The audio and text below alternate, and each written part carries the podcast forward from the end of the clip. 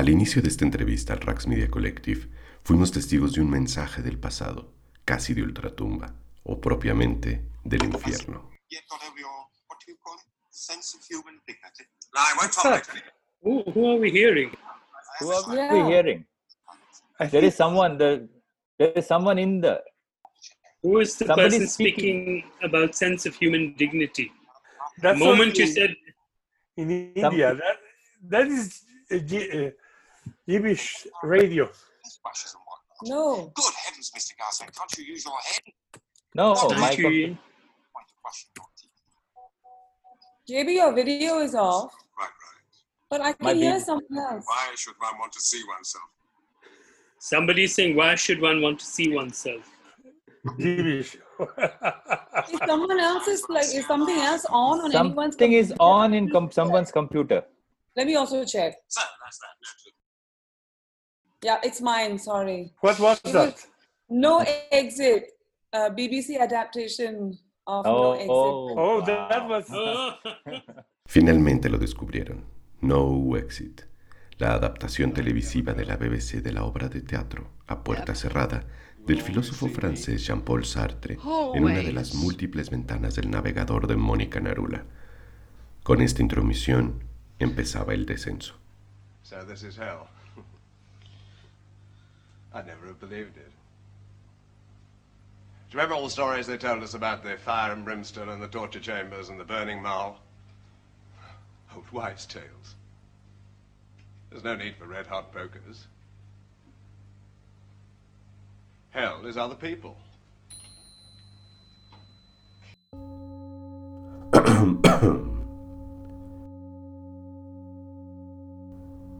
Bienvenidos al Gran Hotel Abismo, un podcast edificado a la orilla de la nada, de lo absurdo, de los despeñaderos de nuestras vidas cotidianas. Un ejercicio de hospitalidad digital entre algoritmos, con room service a tentativas teóricas y proyectos artísticos contemporáneos. Cama doble o cama separada, sin vista al mar, con vista al abismo. Desde el Museo Universitario Arte Contemporáneo yo soy su host, Julio García Murillo, y esto es Gran Hotel Abismo, el programa de teoría crítica, arte y cultura visual de Podcast SMAC.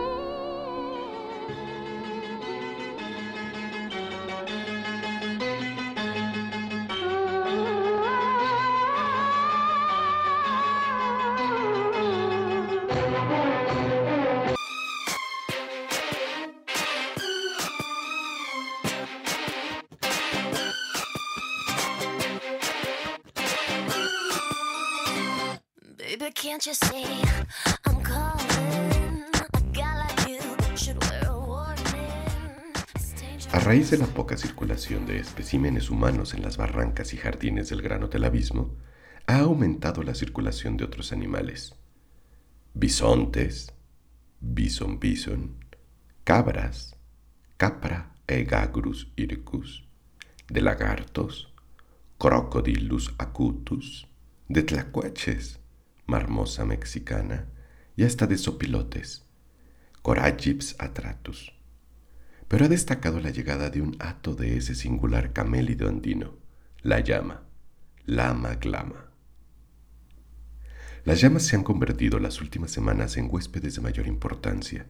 Recorren pasillos, dialogan en la recepción, devoran tapices y sillones góticos y, amantes de las alturas, toman siestas en el último piso. Las discusiones sobre anticuerpos, destellos luminosos y toxicidad han sido particularmente reveladoras. Para este séptimo episodio de Gran Hotel Abismo, que es parte de nuestro dossier Teorías de la Pandemia, Cuauhtémoc Medina conversó por telellamada con Jivesh Bagchi, Mónica Narula y Shura Bharata Sengupta, hasta sus respectivas casas en Nueva Delhi. Ellos tres conforman Rax Media Collective, un laboratorio de pensamiento que propone a la estética como punto de partida para la reflexión social y política. En las próximas semanas estrenarán uno de sus últimos proyectos curatoriales, la edición 2020 de la Trienal de Yokohama en Japón.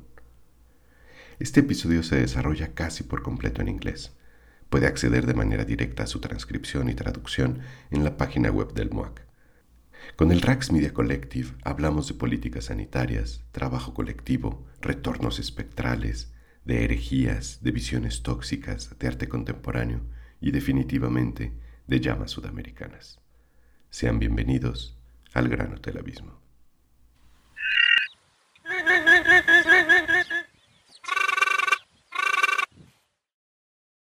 Hola a todos. Eh, estamos en un diálogo con los amigos del Rax Media Collective. Eh, aquí es la medianoche prácticamente en México y son casi las 10 de la mañana en Delhi. Y tenemos a Mónica eh, Narula, a Ibis Bakshi y a Shudabata Segupta, los tres miembros del RAC, las tres eh, advocaciones del RAX.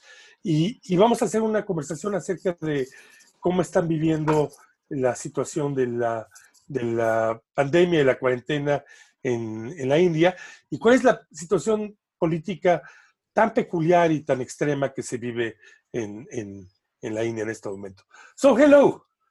Thank you for uh, accepting the conversation. I'm totally delighted to be able to speak with you again. It feels like it's been a century because it was before pandemics, we, you know, that we already have inaugurated the idea that the calendar is changed uh, and we are uh, moving into AP time one, at one point. And so, how, how are you doing? How, how, long have you been locked and where are you at the moment? Well, thank you, Cuauhtémoc, for inviting us to have a conversation with you again. It's been a long conversation, which we have been doing every now and then, every few months and years, but it has been a while. So today, all three of us are sitting in three different homes, in our three different homes in the cities, sort of thrown apart. We haven't actually met each other for the last almost two months. We are in uh, phase three of what India is calling 3.0 of the lockdown, which basically means that it's pretty severe when it started, it was started with very little um, warning, only four hours. And in four hours, we were told at eight o'clock at night, we were told from midnight, we're going to be in complete and severe lockdown. This did not affect so many of us who are sitting at home and have a home to sit in and um, and have the resources to, to manage, but it did throw a lot of people in this country into kind of immediate churning and upheaval so many people since then have been trying to get home and i think this idea of home is a very profound one and and i think i've encountered it differently when i see pictures of literally thousands of people at uh, various situations in the in the country it, in various cities at various sort of train stations and bus stations at different points um, where they have no place to stay here and they have no resources to survive uh, the lockdown. So that has been one of the biggest sort of movements of human bodies. 10 million people are supposed to have moved. It's a new kind of attitude towards collective uh, work, which we are doing virtually. So there's a lot of WhatsApp, lots of like um, meetings, and um, and we're actually sort of experimenting with making video recordings uh, in three different places. I know that this upheaval that you described is very characteristic of a style of government that people in Mexico probably not really aware. What happened in reality is that this was a authoritarian decision that was taken uh, suddenly and with no consideration of uh, people's uh, welfare. Uh, can you please explain us why is it that the government can act that way? What is, is, is the reason, or if there's any, uh, why Modi uh, decided to, to, to act in, in such a way. Narendra Modi, desde 2014, es el primer ministro de India. Parte del Bharatiya Janata Party, esto es, el Partido Popular Indio, un partido político conservador y cuya mayor defensa es la hindutva o hinduidad, una noción que identifica desde una retórica nacionalista al país, la India, con una religión, el hinduismo, dejando evidentemente de lado otras manifestaciones. Well, I mean, I think that there are, um, Modi is not unique and he's not uh, novel. The coronavirus may be called novel, but Modi is actually uh, part of a, a tradition of how people or how power has acted in, in the face of epidemic crises. In recent history, we know that there was a massive um, crackdown, quite similar to this, in the end of the 19th century in Bombay. It's the Great Bubonic Plague in Bombay, 1897, caused a massive, massive kind of quarantine lockdown situation and had the reverse effect. People fled the city. Uh, some people say that almost uh, half the city of Bombay left at that time. And of course, that led to a much greater spread of the plague because it had transformed by then from the bubonic plague to its other form, which is pneumonic plague, which also spreads with um, droplets in the air, with saliva and, um, and, and sneezes and coughs and so on. So the measures that were taken to control the epidemic actually contributed to its spread. Also, that 1896 1897 crackdown in Bombay and uh, what is now Maharashtra resulted in the first post 1857 upsurge in a popular level against the colonial regime. So the first acts of what are called nationalist terrorism actually took place was the, was the assassination of a plague commissioner. El 3 de julio de 1897, en plena expansión de la fiebre bubónica en India, muere el oficial del Servicio Civil de la India Británica, Walter Charles Rand, a raíz de un atentado de los hermanos Chapekar. El atentado intentaba contrarrestar las medidas autoritarias del gobierno en turno por forzar de manera violenta un estado de cuarentena. Desde un esquema nacionalista y anticolonial, ahora los Chapekar son considerados héroes patrios. Subsequently, there have been similar such situations where cholera epidemics, typhus, in uh, 1994, not very long ago, again within our living memory, the town of Surat was uh, again subject to the bubonic plague.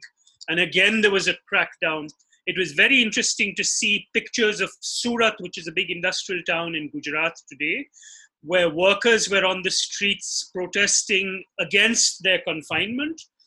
And to remember 1994, which is when we were all, we, we had just graduated, similar scenes of migrations from Surat. Modi's rise to political power was actually in the wake of the mismanagement of the bubonic plague in Surat. He sort of moved in as a kind of administrator and tried to do things, and that is how his rise to political power in his home state, Gujarat, began. So he's playing according to a script. I mean, a lot of people in India, and I want to emphasize this, things are terrible right now, yes, but he plays the, the powers that be play according to scripts that are already available to them. One very important thing we have to understand in India specifically is uh, the ruling elite comes from a certain uh, caste class formation that has a lot of contempt for labor and the way laboring is done in society. They had very little uh, hand in labor. So what happens is that, like the migrant, like we have about 40 to 50 million uh, mobile population of workers, is not part of any political calculus because they don't vote actually in their places where they are. So and it is not. It is across India. This is across India. So there is two things that is happening that people coming from plane bringing in uh, infection that can actually destroy the habitation of the elite and second an, unimagined reality of the social. These two combine to produce this kind of terrifying realities which i hopefully there will be many uh, revolts and rebellions to turn it turn the narrative around the geopolitical turn will be on this basis. So there is a kind of faction fights which will try to consolidate, but which will collide with these different formations and this this and the language of the political will change. We are seeing some some kind of uh, exhaustion of a certain political philosophy, political language, and hopefully a emergence of uh, different heresies and revolts, which will produce a different uh, recomposition the way we see the ideas and and most importantly, fellow, fellow human beings in this world. El 17 de julio inaugura la edición 2020 de la Trienal de Yokohama. En esta ciudad, que es parte de la gran área metropolitana de Tokio, se realizará el evento en el Museo de Arte de Yokohama y en el espacio Plot 48. Esta edición lleva por título Afterglow, expresión que podríamos traducir como posluminiscencia, ese efecto retínico de resplandor que queda después de ver un atardecer o una explosión. Desplegamos a continuación unas palabras sobre su tentativa curatorial. Afterglow te invita a estar en proximidad de destellos de pruebas y premoniciones radiantes y fluctuantes, reuniendo la anticipación y la proyección con la calma del rumiar y la tenacidad de la afirmación. Afterglow te invita a que pierdas tus inhibiciones y a encontrar la alegría intensa que puede arribar ante el encuentro con lo inesperado. Aquí el arte juega un deporte de manera caprichosa e incluso desorientadora. Sugiere, con una naturalidad juguetona, un creciente reconocimiento hacia lo no humano. Recuerda historias de voluntad colectiva y de obstinación individual. Observa variaciones de fuerzas desconocidas y nos acerca a confrontar el miedo a lo tóxico. Algunas veces nos invita al interior del aura de una explosión. En algún lugar es el semáforo bioluminescente que señala la vida en las profundidades del océano. En otro lugar es la radiación de la amistad, el brillo del cuidado o la chispa de lo sensible en los ojos de un autodidacta. Imagina el Museo de Arte de Yokohama y de Plot 48 como unos matorrales hospitalarios, refugios temporales para la diversidad biológica de la mente y de la imaginación. En estos tiempos, cuando empezamos a aprender un nuevo vocabulario de distancia social, piensa en un matorral, el exacto opuesto del principio de exclusión que desata la pandemia. Nos trae a la mente una imagen de densidad, de inmersión y de enmarañamiento. También es interesante pensar sobre el estado de alerta al que entra la mente mientras navega por un matorral. Desacelera la experiencia del tiempo. Una experiencia transformadora del tiempo puede traer a un primer plano la forma de la compasión que es tan cuidadora como contagiosa, y en la que el contacto y el estado de conciencia de estar en contacto son la clave para regresar con seguridad, sin el miedo del destierro de lo contagioso. Afterglow es dar la bienvenida a diferentes formas e inclinaciones de la vida. You working in China, and you you probably know that this is somehow also uh, the the opening of a of a of a Chinese centrality that we never uh, kind of uh, expected. The the not only is the case that the pandemic came from China and is the result of the of the brutal development that occurred under the Chinese capitalist takeoff. But also there's this feeling that we all have that the, the ways of governance that were developed in, in, in China are going to take over a lot of our our structure of living. Uh, how do you uh, see those things, especially considering that now you were planning to to to to create uh, the Yokohama uh, Triennial in, in Japan, and and I, I guess that the, the the the project has been affected by by the situation. I think this question of geography that you're talking about is fundamentally um, about limits and borders. Because in the case of any epidemic, there is this desire to externalize the threat. So, as long as the virus or the infection is somewhere else, we are fine. The whole logic of quarantine, for very good reasons, has to do with a limitation in space and a limitation in time. You stay in one place and you stay still for a long period of time until the cycle of the virus is, uh, sort of takes its course. Um, but and crucial to it is the idea of the production of antibodies, things, generation of resources that can fight an infection. And what I've been really fascinated by recently is the whole um, notion of inoculation or vaccination, which actually is a calibrated relationship to toxicity, especially in virus borne epidemics. You need to, in, to, to include within yourself or ingest a version of the virus in order to protect yourself. So, if you think in terms of civilizational um, value systems that talk about rigid exclusion of the inside and the outside, the poison and the cure, they all break down in the face of um, the reality of a virus. Uh, the reason why these questions of inside and outside were often developed were because of the misconception that these diseases were diseases of the air. So, malaria means the bad air. Even the plague was thought of as a disease of the air. Um, and so, as long as you could keep the air away, you, the, the, the medicinal theories thought that we would be able to protect ourselves. I think a remnant or a residue of that mode of thinking is still very much in operation. So it tries to isolate people from the influence of external actors.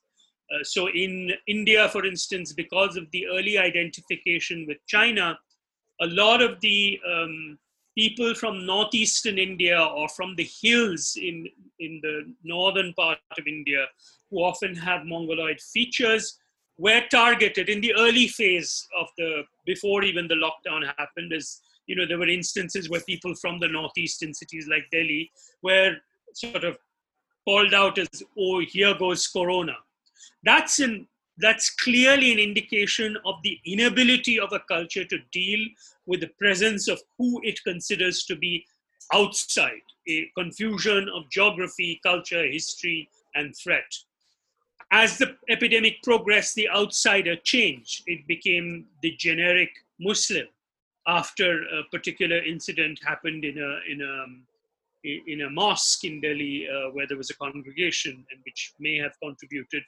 to a, a partial spread of the disease. Not by now we know it's nothing compared to other spreads, but it became an excuse for the entire media universe to focus on the figure of, again, a labeled outsider, the Muslim.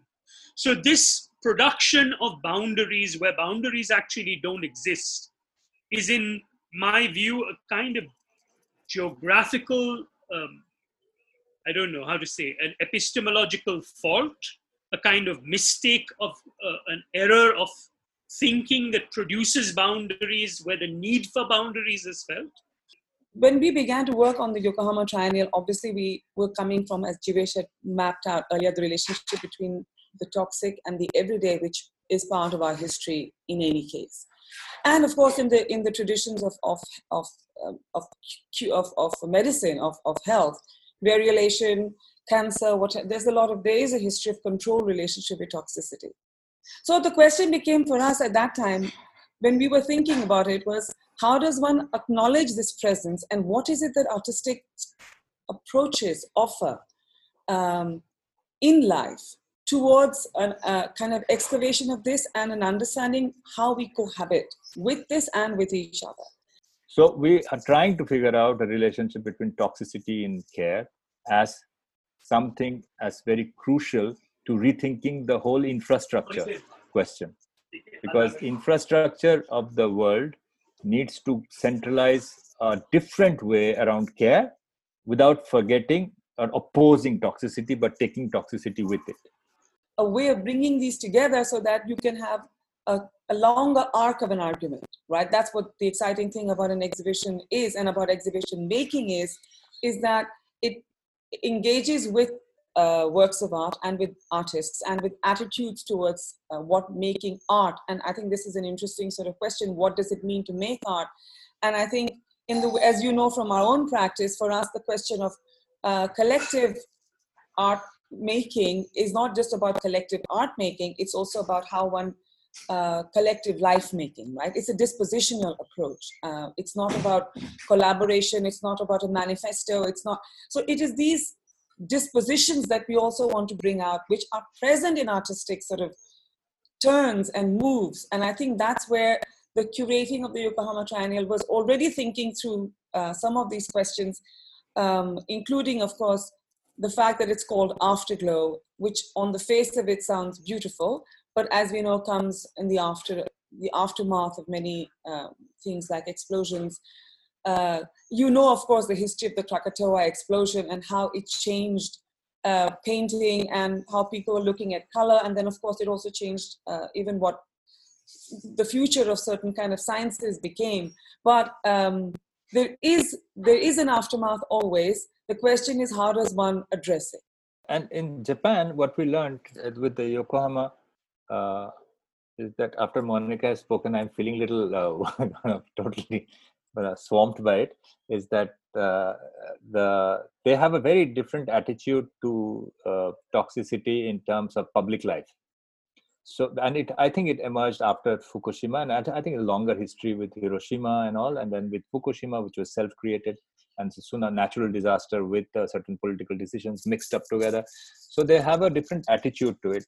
So it is much more stoic, much more self uh, quarantined, self care based on a certain way in which you measure your step into the world, and ability to work together with keeping this in mind. Destello tóxico. Un efecto misterioso en la fusión de un reactor nuclear es una sensación de luz resplandeciente que pueden experimentar seres humanos, pero que no puede ser vista por nuestros ojos. Esto es atribuible a un fenómeno conocido como radiación Cherenkov, en el que partículas que pueden viajar más rápido que la luz son emitidas por una fusión de núcleo o un accidente de criticalidad. Estas partículas interactúan con el líquido del humor vítreo del ojo humano para crear un destello de luz, que puede experimentarse internamente por el nervio óptico y transmitirse como una sensación de luz en el cerebro, sin ser vistas como un fenómeno óptico externamente observable, porque estas partículas son más rápidas que la luz. Es como si el ojo sintiera una luz allá afuera, ante él, y que sin embargo no estaba en el ambiente de los testigos humanos. La misma cosa puede sucederle a los astronautas expuestos a la radiación solar, que es la emisión de explosiones nucleares que suceden constantemente en el Sol en el espacio exterior. Este destello, aunque es bello, es también una marca de radioactividad tóxica que es experimentada como una visión. Este destello fantasmagórico, espectral, se cuenta que fue experimentado por gente que trabajaba en la planta nuclear de Fukushima después del accidente nuclear. Según nosotros, la toxicidad de nuestro tiempo tiene que encontrarse en el cultivo de este destello espectral. El artista intenta sentir esta luminosidad, su belleza y su peligro, para que podamos ver el colapso que está sucediendo alrededor de nosotros todo el tiempo y nos enseñe cómo vivir, así como a florecer. Debemos empezar a pensar la vida coexistiendo con la toxicidad y autoconscientes de que el destierro es un disparate. Este fragmento, titulado Toxic Glow, es la traducción de una parte del texto Sharing Our Sources, escrito por Rax Media Collective y publicado como parte de los materiales de la Trienal de Yokohama. Puedes consultarlo en www.raxmediacollective.net. The other thing that we've been thinking a lot about is the question of scale, both the rapidity of spread, but also the incredibly small, infinitesimal level of the presence of the virus in the earth and in our bodies. One calculation that I read that I keep talking about because it doesn't leave my imagination is that the total presence of the virus on earth right now in terms of weight is one gram. We are really No, wha- all uh, now it will be two grams. One It- gram was one when it half. was one and a half. two million, yeah, yeah, one and a half grams right now. It's a major change from one to two, but nonetheless, it's a big difference. one it's to two grown min- fat, terribly fat. it is going fat. what's fascinating for me, since what Jeebesh talked about, is the is the publicness of this scientific conversation. Uh, yesterday, I read about um, a South American animal in a Belgian farm, which is going to be one of the candidates for a possible antibody for the coronavirus, for the novel coronavirus. This is a llama called Winter. And it seems to me a very fascinating uh, connection you know, you remember our rhinoceros in the MUAC exhibition and how the rhinoceros became a means to tell a story about the world. I'm thinking that this llama is a similar kind of figure. The llama's blood has antibodies that are smaller than the virus, which is in- incredibly small, and so can tackle the spines, the corona of the virus. And it's unique because only llamas and these dromedaries have it. Uh, because dromedaries have a similar disease. The MERS virus comes from camels, and llamas also have their own disease. So, a South American dromedary in a European park can become the focus of a cure for a disease that may have come out of a bat somewhere in China. And there is a lot of public discussion and a great deal of affection now for this llama. What it tells me is that this is a moment where the world is listening to all sorts of frequencies. In our work, we've often dealt with the idea of uh, sharper tuning to inaudible frequencies. This seems to be one of those moments. In the art world, what Jeebesh said, which I think is quite interesting, is that it will it may produce a different modus based on patience as compared to the consumptive, you know, not just consumption in terms of the economy of buying and selling, but the consumption of experience, which used to be a part of the logic of how exhibitions were mounted and produced and circulated. Um, and the logic of being seen with others to be seen. So, I mean, I always found um, what was it? Art Forum used to do this thing called Scene and Herd around exhibitions, which seemed to be always not so much about the art, but about who was seeing the art. And I think that now there will be a different modus of how we think about being in the presence of each other and the presence of artistic work. This may actually be, in some ways, a, a far more welcome thing uh, as compared to the lament and the, you know, the anger and the rage and let's turn our back on the art world, or it was all hollow and you know it's all meaningless. We may see, I'm hopeful, we may see a, a a turn towards substance and towards patience and towards deliberation. I'm clear that more than having a prophecy, what you're uh, outlining is a program. It's something we will need to work for. We will need to fight for. Uh, otherwise, we will be defeated by banality, and that will be a serious loss. Thank you. This was really, really great.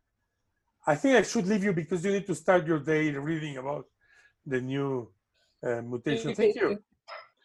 Try not to die. I mean, I'm I'm We try. disposable, but the Raqs uh, are not. Uh, it's- We'll it's- try our best. you, you you need three people to make this show running. You So let's-. No, let's let's keep in touch and and Yeah. I let you know when this goes goes out. But it was great to to to listen about the question of intoxication. I think you are basically uh, right that uh, the malaria idea is is is there. The, the history of the Americas was changed by malaria because that is what took so long for the Panama Canal to be built, was malaria. It's back, you know.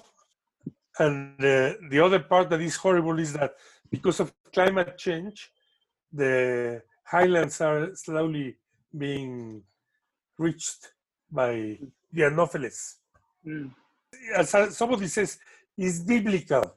You know that you open the newspaper and the news is that the giant Asiatic Oh, wasp reached California.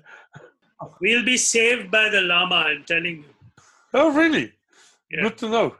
But I, I will leave you. I, it's quite late, and it's it's been great to speak to you.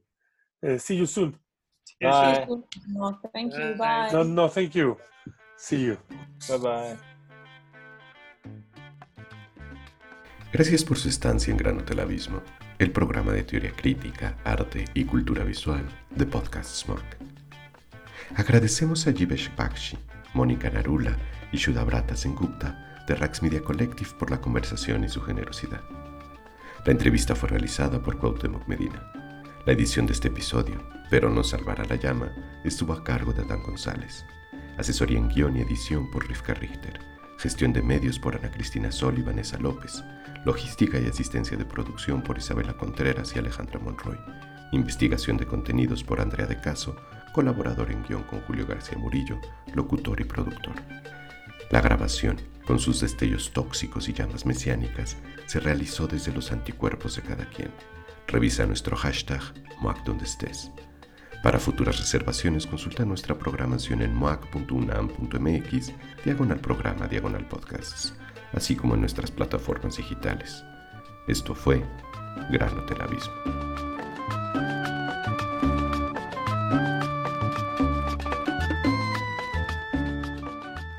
Pues bien, este es el momento. La estatua está ahí. La contemplo y comprendo que estoy en el infierno.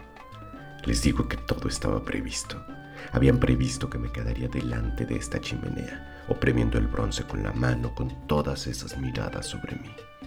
Todas esas miradas que me devoran. Ah, no son más que dos. Creía que eran más numerosas. Así que, ¿esto es el infierno? Nunca lo hubiera creído. ¿Lo recuerdan? El azufre, la hoguera, la parrilla. Ah, qué broma. No hay necesidad de hoguera. El infierno son los otros.